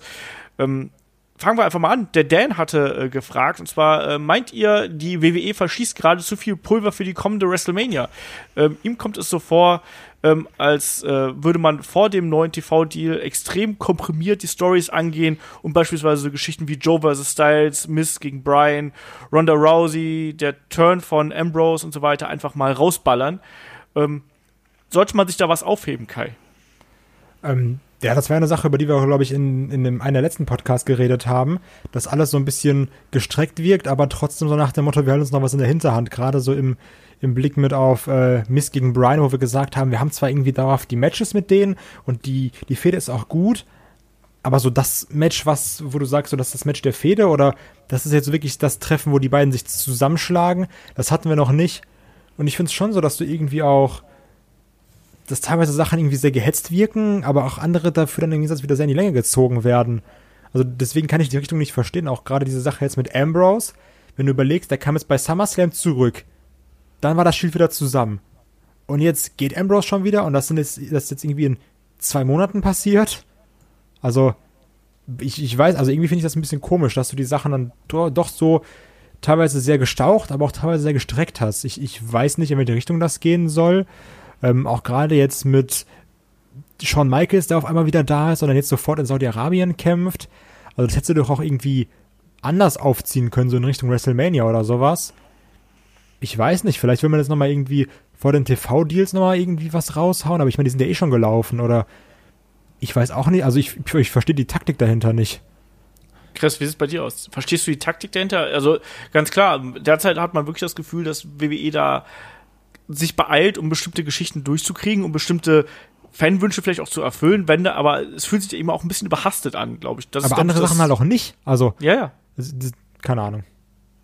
Chris? Nee, verstehe ich nicht. Ich finde äh, seit WrestleMania eigentlich das Booking der, der WWE sehr seltsam. In vielerlei Hinsicht. Und deshalb mache ich mir da auch gar nicht so den großen Kopf. Ich, ich bin da, ich habe da so ein bisschen mit abgeschlossen irgendwie.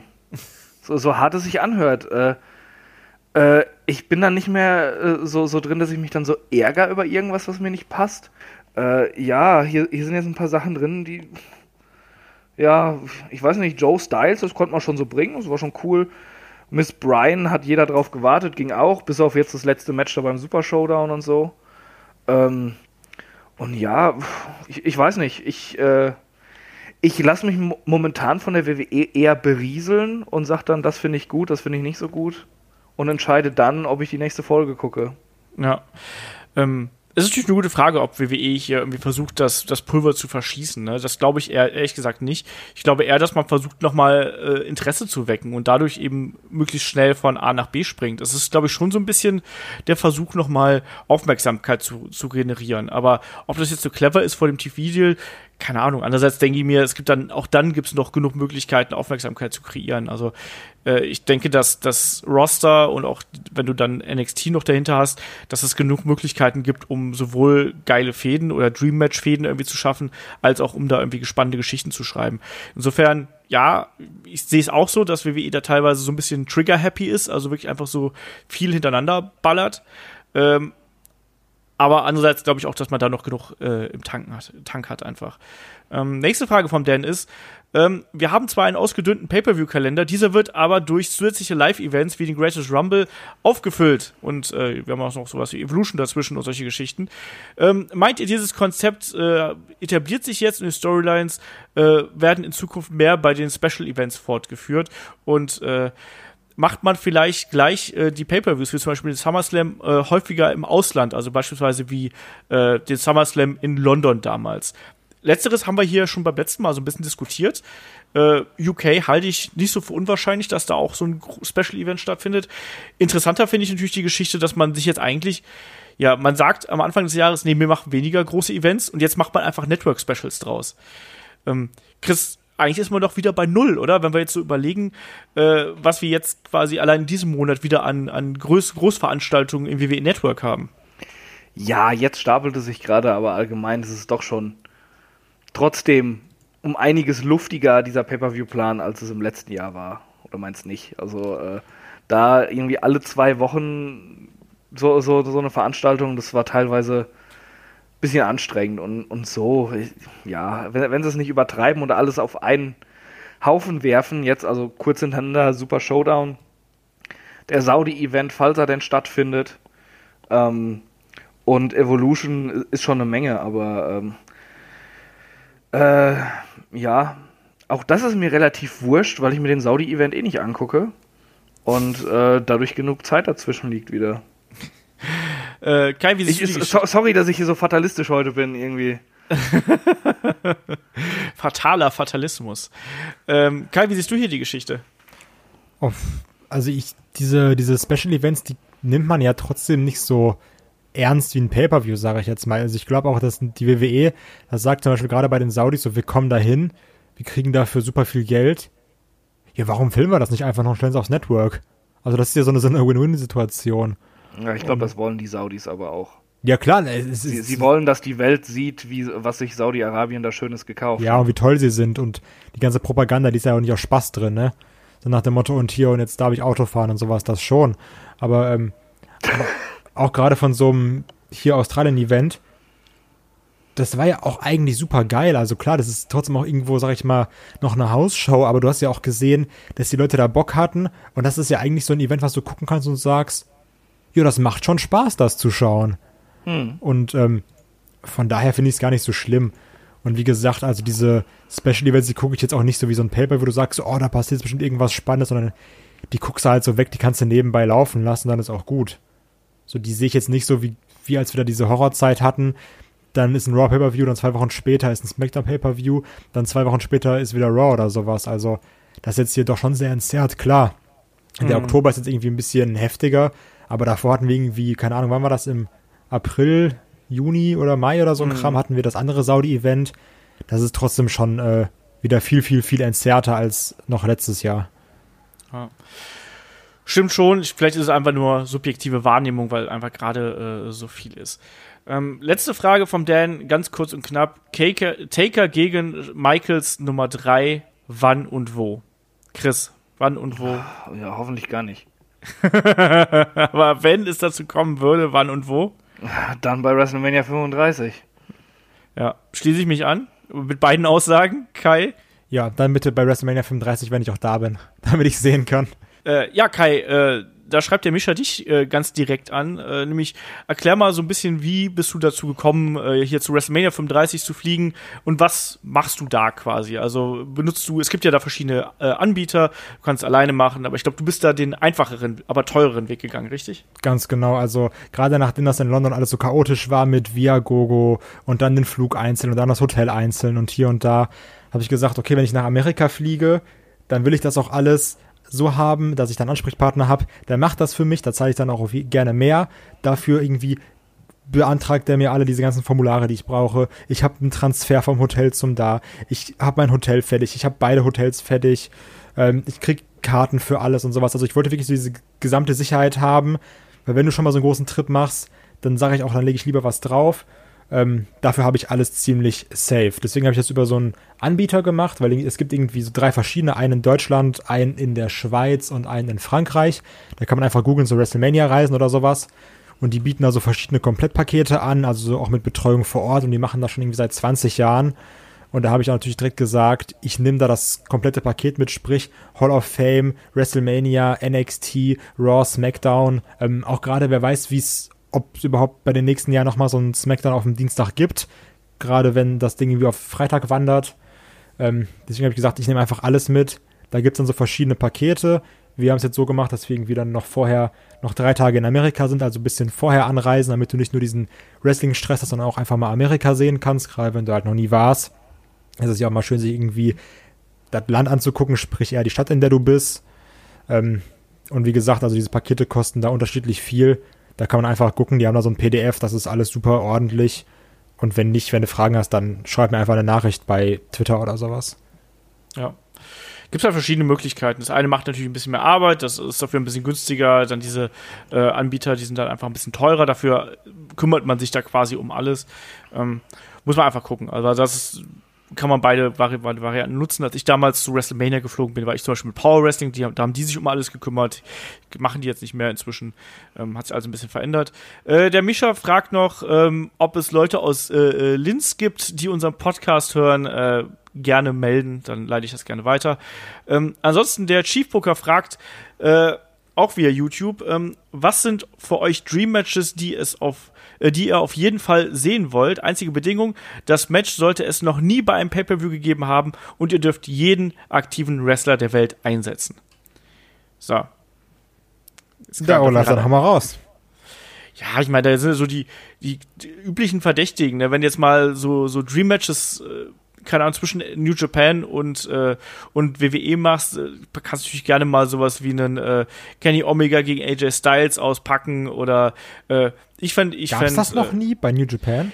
Ich bin mir sicher, aber ich komme da eben drauf an. Ich habe es bis jetzt noch nicht gesehen und äh, ich fände es trotzdem äh, spannend, sagen wir es einfach mal so. Ich kann mir das vorstellen, dass es das gegeben hat. Ich weiß es aber ehrlich gesagt auch nicht, weil ich das jetzt auch. Ich habe mir da jetzt keine Gedanken im Vorfeld drüber gemacht, wie ich diese Frage beantworten sollte. Ähm, generell sind da natürlich auch noch ein paar andere äh, Sachen irgendwie interessant. Ich fände auch sowas wie, äh, weiß ich nicht, vielleicht, äh, wenn ich jetzt hier nach Deutschland gucke, vielleicht irgendwie sowas, einen Walter gegen gegen einen Pete Dunn auf ganz, ganz großer Bühne. Den Kampf hat es schon mal gegeben, ich weiß, aber dann wirklich noch mal so vielleicht auf der WrestleMania-Bühne oder sonst irgendwas, fände ich eben, äh, fände ich eben cool. Ich weiß gar nicht, Kai, was fällt dir da ein? Also Dream ich hätte Matches. extrem Bock auch auf ein äh, New Day-Match gegen die Young Bucks. Ja. Das würde mich interessieren.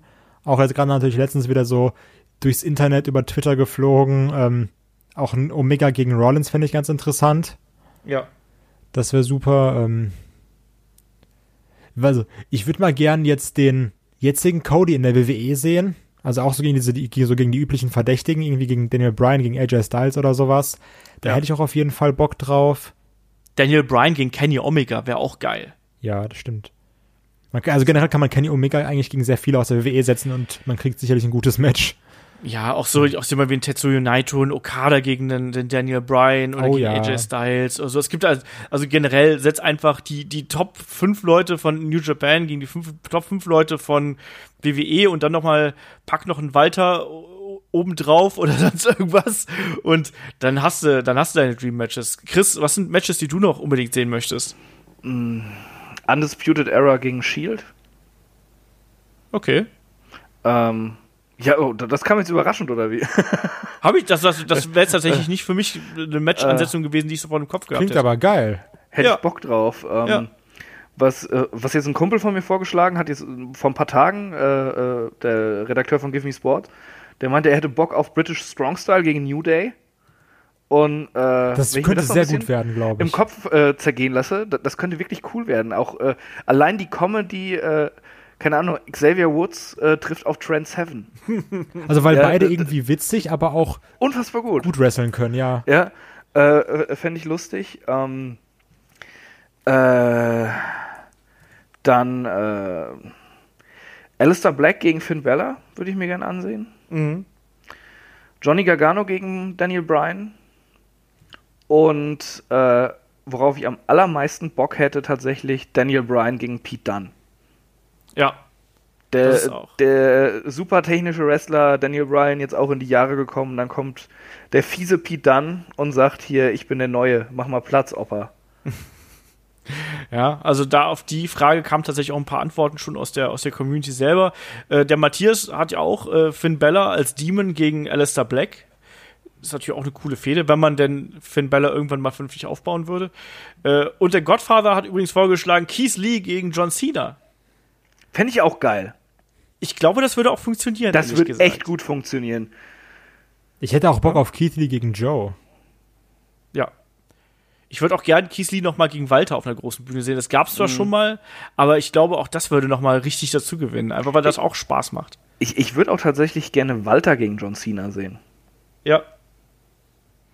Das, da gibt's genug, genug Paarungen auf jeden Fall, die auch Spaß machen können. Was ich lustig finde, hier hat keiner jetzt irgendwie die, die alten Knacker rausgekramt. Wollt ihr nicht noch mal die, die Ex gegen die Young Bucks sehen oder so? Ah, hör auf. nee, nee, ich habe jetzt extra keine Rentner genannt. Das, also mein absolutes Dream-Match im Kopf, was nie passiert ist und ich heute auch nicht mehr sehen will, war eigentlich immer Shawn Michaels gegen The Rock. Ja. Ich wollte immer Aber- eine Punk Stone Cold Feder sehen. Aber äh, das wollte ich am liebsten dann eben so, so 2004, 5, whatever sehen und äh, al- also bis Michaels dann endgültig oder fast endgültig retired ist. Aber äh, äh, nein, jetzt nicht mehr. Bitte, bitte nicht. Äh, ihr Saudis kauft das bitte nicht ein. Ja, mal sehen, ne? Obwohl Ja. ihr müsst euch den Scheiß dann hier angucken, das ist mir egal. Das ist richtig. Ähm, damit würde ich sagen, sind wir auch einfach durch hier mit äh, der Ausgabe 202. Nächste Woche geht's weiter. Da sprechen wir dann über äh, Ronda Rousey und ihren Weg zur WWE und auch darüber, ja, welche Rolle sie einnimmt und ist sie jetzt wirklich overhyped oder äh, vielleicht doch die wichtigste Wrestlerin aktuell. Darüber werden wir ein bisschen sprechen. Ähm, dann mit äh, Shaggy und mit David, glaube ich, war das. Wenn ich mich komplett täusche, den Podcast haben wir schon aufgenommen. Kai war es nicht, oder? Nee, ich war nicht dabei.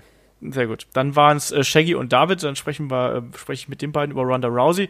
Äh, ansonsten, wenn ihr uns unterstützen möchtet, wenn euch das hier gefällt, was äh, wir hier machen, habe ich schon gesagt, Patreon und äh, Steady, da einfach nach headlock.de suchen, dann findet ihr uns. Ja, Stichwort Patreon und Steady, da geht natürlich jetzt auch äh, dieser Tage das äh, Gastspiel, die zweite Ausgabe von Gastspiel Online mit äh, Gregor Katsios von den Rocket Beans. Wir sprechen über seinen Besuch in Japan, äh, über Wrestling, über Wrestlerbegegnungen, also ganz viel Kram, was wir da haben.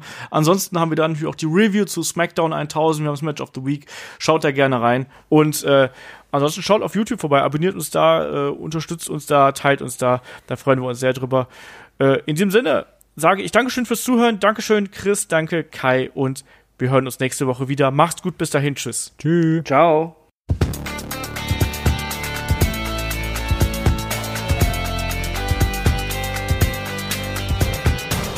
Headlock, der Pro Wrestling Podcast.